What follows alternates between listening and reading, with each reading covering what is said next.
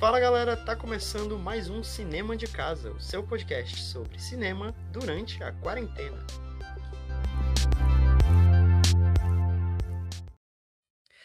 E agora a gente vai falar sobre Homem de Ferro, o próximo filme na cronologia da Marvel, né? O terceiro, logo após Capitão Marvel, que a gente comentou no episódio passado. E aqui comigo continua Rayane Rodrigues. Oi, pessoas. Eu estava muito, muito animada para esse filme. Eu também, eu estava muito animado, porque esse é o filme. Foi o primeiro filme né, do Marvel Studios a sair em 2008. Foi o início desse grande projeto do Kevin Feige. E é um filme que eu acho que todo mundo gosta. Não tem uma pessoa que não goste de Homem de Ferro. Talvez da trilogia dele, o preferido de muitas pessoas. É, na verdade, eu acho que muita gente só, só gosta dele, se duvidar. Porque eu sei que tem muita gente que não gosta tanto do Homem de Ferro 2, eu já gosto muito. E do Homem de Ferro 3, eu a maioria. Eu sou super fã do Homem de Ferro 3, tá? Ela é super fã do de Ferro 3. Eu não gosto do de Ferro 3. Acho tal, um dos piores filmes da Marvel. Não sei Mas, se é o pior. Peraí, a gente não chegou lá é, ainda. quando a gente chegar no 3, a gente comenta o 3. Vamos falar aqui do primeiro, que foi dirigido pelo John Favreau. E o que eu acho mais legal de a gente começar a falar desse filme é sobre a produção dele. Porque tem. Começa, né? Com todos os problemas que a Marvel teve no passado, sobre a companhia tá com pouca renda, eles estarem quase falindo, ter que vender os seus principais heróis. E é aquela história que todo mundo já sabe. E aí, quando eles resolveram fazer filmes por conta própria, sem ser com a ajuda dos principais estúdios de Hollywood, que tinham comprado vários heróis deles, como a Sony, que comprou Homem-Aranha, a Fox, que comprou os X-Men, o Quarteto Fantástico, eles tiveram que usar, a Marvel, né? Teve que usar os heróis B, Thor, Capitão América, Homem de Ferro. Enfim, e eles decidiram começar com o Homem de Ferro, o que nos leva à escalação do Robert Downey Jr., que até hoje, acho que ninguém discorda, é o Homem de Ferro perfeito ao Tony Stark. Perfeito. Não, e é o filme de redenção da carreira do, do Robert Downey Jr. E eu acho que foi um risco gigante que a Marvel resolveu correr com ele. Mas eu acho que eles olharam, tipo, como a gente olha hoje em dia, tipo, você é o Homem de Ferro. Você tá perfeito pro papel, é isso que a gente quer. Só que ele na época não era a, pessoa mais é, ele tinha problema com drogas. Ele era o garoto problema de Hollywood. Ele já tinha feito alguns filmes que eu acho que já tinha até sido indicado a Oscar de melhor ator. Se eu não me engano, ele perdeu pro Heath Ledger em 2000, no Oscar de 2009. Por algum filme que ele fez em 2008, eu não lembro qual foi. Mas enfim, ele teve muito problema com drogas, ele foi parar em clínica de reabilitação, criou confusão em set. Enfim, o, o Robert Downey Jr. com certeza não era uma boa aposta, já tinha sido preso, já tinha cumprido pena, eu acho. E quem chegou para escolher o Robert Downey Jr. foi o John Favreau, que ficou encarregado aí, né, do primeiro filme, teve controle praticamente total sobre o filme. E aí, eu acho que a gente entra num quesito que, tipo, reassistindo esse filme, eu já vi ele várias e várias vezes, mas fazia alguns anos que eu não, que eu não via. Reassistindo esse filme, eu percebi o quanto ele não parece com o resto dos filmes da Marvel. Não tá tão dentro do padrão, mas ao mesmo tempo foi ele quem criou o padrão. Eu acho que isso é um pouco paradoxal, mas para mim faz sentido. Faz todo sentido, na verdade. Porque ele é. Ele é um filme muito autoral do John Favreau, e como todo mundo sabe, os filmes seguintes da Marvel foram cada vez mais seguindo a fórmula desse primeiro Homem de Ferro, a fórmula que o John Favreau usou, que funcionou para ele, né? Mas para muita gente não funcionou. A gente tem aí, por exemplo, o Edgar Wright, que largou Homem-Formiga, Joss Whedon, que largou Os Vingadores. Enfim. Mas agora falando do filme em si quais foram as suas impressões sobre esse filme depois de reassistir ele depois de um tempo? Que eu achei ele um pouco mais violento do que eu me lembrava. Sim, é verdade. Eu acho que é porque quando a gente via, a gente era criança. O filme saiu, a gente tinha 9 anos. E aí, apesar da gente ter visto muito, conforme o tempo foi passando, a gente foi vendo cada vez menos. Então fazia uns muitos anos que a gente é não via. porque também tinha filme demais para ver. É, tinha filme demais. E ele foi ficando para trás. É, ele funciona muito bem como um filme de super-herói sozinho. Ele, ele parece muito os filmes de super-herói dos anos 2000, né? Do Homem-Aranha, os X-Men, Hulk, Quarteto Fantástico. Ele podia ter sido perfeitamente feito pelo Sam Mendes. Sam Mendes, tu acha? Por acho. quê? Não sei, parece. Tem cara de Sam Mendes? Tem. Não sei, eu acho o Sam Mendes meio mais autoral do que o John Favreau nesse caso. Enfim. É... Eu corto essa parte, sem problema. É. O que a gente diz? É, eu ia falar uma coisa. Ah! Enfim. A gente tinha falado no programa anterior da Capitã Marvel sobre a mensagem de guerra que o filme podia ter passado. Mas eu não lembrava, eu não tinha percebido até então, quando a gente falou aquilo, que o filme seguinte, que é o Homem de Ferro, é um filme basicamente sobre guerra. É um filme que é. A gente vende filmes só sobre guerra, né? Porque a gente assistiu Capitão América, Verdade. veio de, de Capitã Capitão Marvel. Marvel. e fomos pra Homem de Ferro. É. No Capitão América a gente tá como um soldado na guerra. Na Capitã Marvel a gente tá vendo o fim, o início do fim de uma guerra. Os lados mais.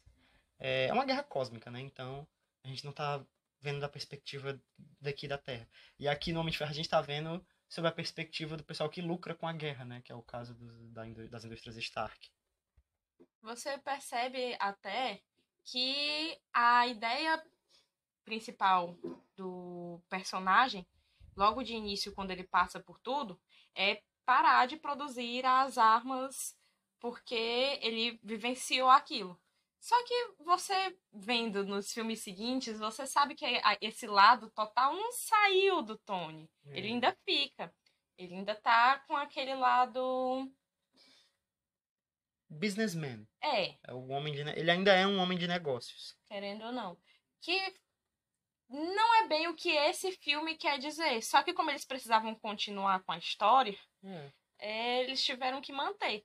Mas isso é o caso para outro filme. Pois é. A verdade é que nesse filme aqui, cronologicamente falando, né, é o filme que começa a jornada principal de- desse MCU, que é a jornada do Tony Stark, que é o ciclo, né? Ele começa como no início desse filme, né, antes dele ser sequestrado, ele é aquele cara mesquinho, arrogante, ele se acha o maioral, é, e eu acho ótimos exemplos que o filme dá pra mostrar isso. Tipo, quando ele não aparece na premiação pra receber o prêmio, aí quando ele recebe em casa, ah, é só mais um, dá pra um cara aleatório. Ou então ele sai pegando mulheres por aí. Aquele macho alfa é, tóxico, né? E aí, conforme o filme vai passando, o filme mostra o início dessa desconstrução dele. Pra quando chega lá no Vingadores Ultimato, ele já é uma pessoa completamente diferente. Então, acho que o Homem de Ferro, esse primeiro filme do Homem de Ferro, cumpre bem esse papel de servir como introdução para Tony Stark e de passar uma mensagem super importante que eu acho que é um filme que envelheceu ainda melhor do que o primeiro Vingador. Porque ele conversa bem mais, de uma forma até mais séria, e sabendo dosar o humor, coisa que os filmes seguintes da Marvel tentando seguir essa fórmula não conseguiram fazer muito bem. Consegue passar pra gente essa mensagem de guerra, né? Do quanto é que ela é prejudicial. É, uma, mensagens muito atuais sobre refugiados também, que a gente tinha falado na Capitã Marvel. Sobre portes de armas, que é um assunto bem atual da nossa sociedade hoje em dia. Você vê que o filme tem mais de 10 anos e é um assunto que continua relevante. Então eu acho que Homem de Ferro é um dos filmes mais importantes da Marvel, não só por ter iniciado o universo, mas porque socialmente ele é muito relevante também. E eu queria falar também sobre o Obadiah, que é o vilão do filme. Eu sempre achei o Obadiah um ótimo vilão, mas assistindo agora com a minha cabeça de hoje em dia, eu fico, cara, ele é um dos melhores vilões desse universo. Não sei se só eu achei isso. Tu achou também que ele é ótimo, um ótimo vilão? Eu gostei bastante, só que eu acho que ele é muito funcional pra trama do filme, só. Então, é, é para mim ele é satisfatório. É ok. Eu também vejo ele muito funcional pra trama do filme. A real é que essa fase 1 é muito funcional, né? Toda a fase 1. Mas é porque eu vejo também que a atuação do Jeff Bridges enriquece muito o personagem. E o, o jeito, por exemplo, como o John Favreau filma, enriquece muito também. Aquela cena que é a que ele revela que foi ele que ele revela pro Tony, né? No meio daquele evento da, da Stark. Ele revela que foi ele que deu a ideia pros acionistas da Stark de tirarem o Tony da jogada, eu acho aquela cena muito legal, porque o Tony, a primeira cena que o Tony realmente confronta ele de fato, sem fazer piada, de uma forma séria, de uma forma agressiva, que ele, porque o Tony tá com raiva do que ele viu, né, os armamentos dele nas mãos nas mãos dos terroristas.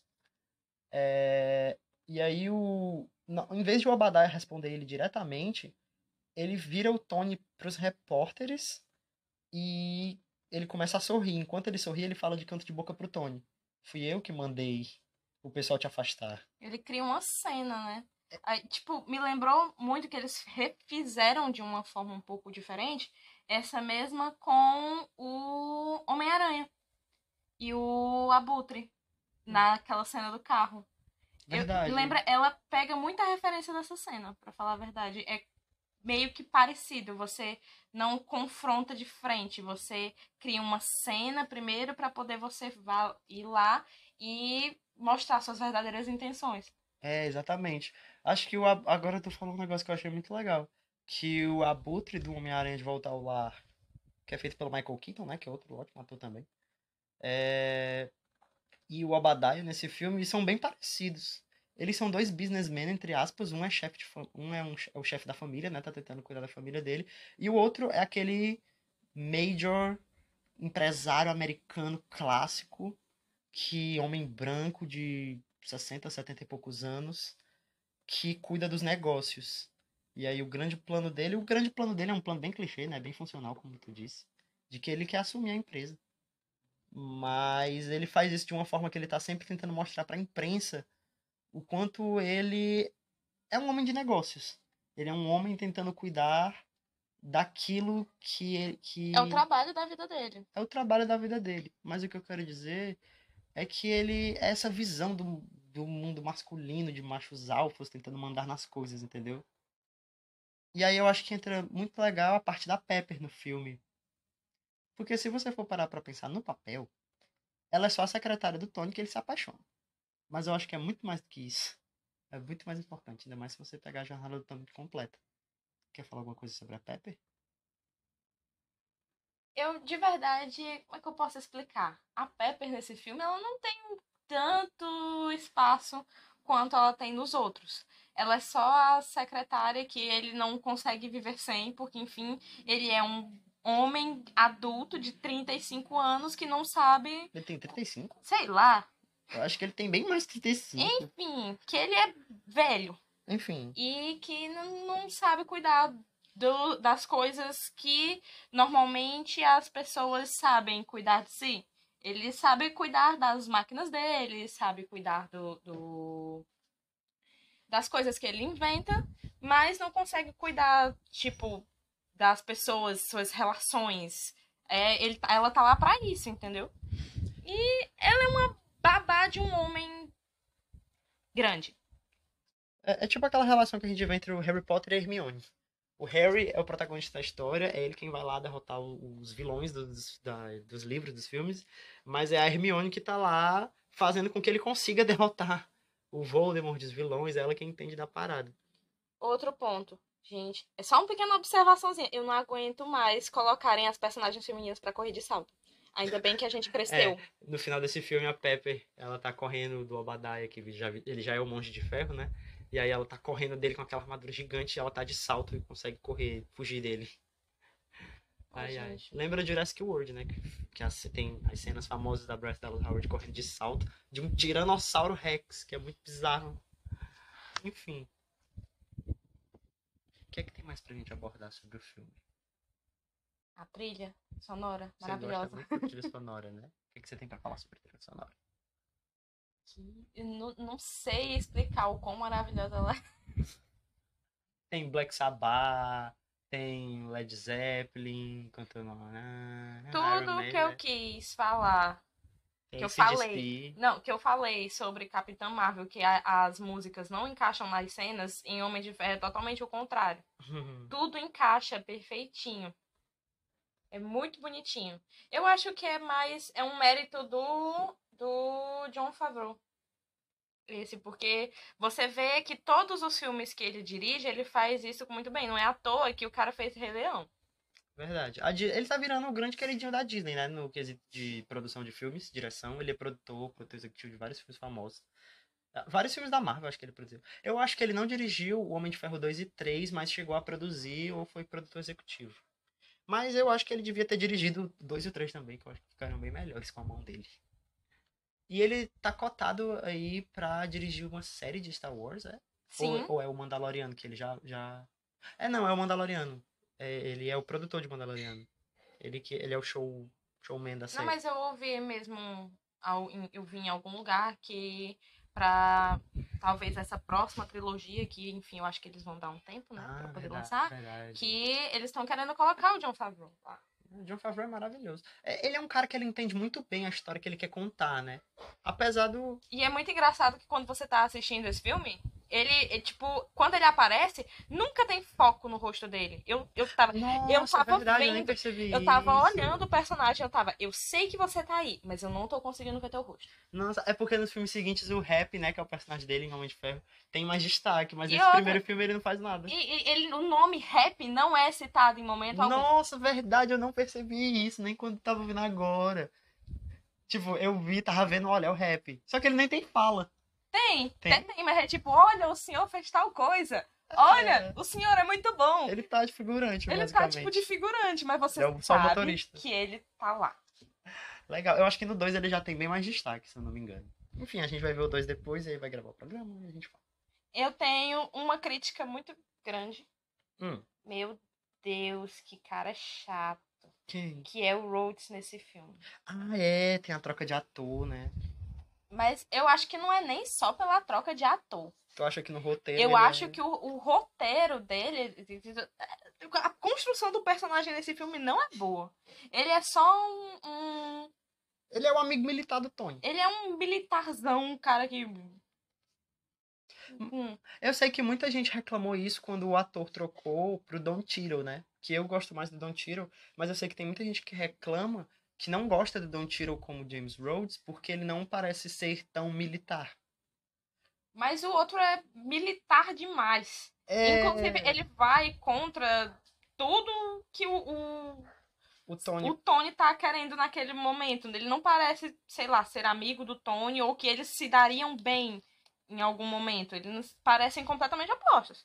Faz sentido o Tony ter amigo desse jeito, porque o Tony é desse jeito, né? Só ele muda. Essa é a história de um de alguém de dentro da bolha Que, que que se tocou que aquela bolha não é legal. E aí o resto vai olhar pra ele e ver ele como um estranho. E o Rhodes é uma dessas pessoas.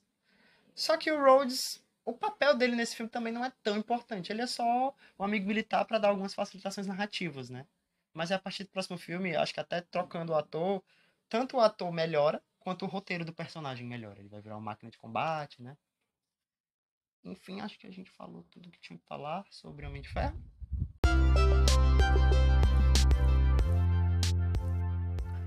E esse foi mais um Cinema de Casa. É, a gente vai chegar depois com o quinto programa, né? Esse é o quarto, com o quinto programa sobre o Incrível Hulk, que foi um filme bastante polêmico por conta do Edward Norton, que ficou com o papel de Bruce Banner, e tanto porque o filme também não fez muito sucesso, sendo que ele saiu no mesmo ano de Homem de Ferro, a produção deles foi juntas, e os, a qualidade foi extremamente diferente. Então a gente assiste e depois volta com um programinha comentando. Valeu!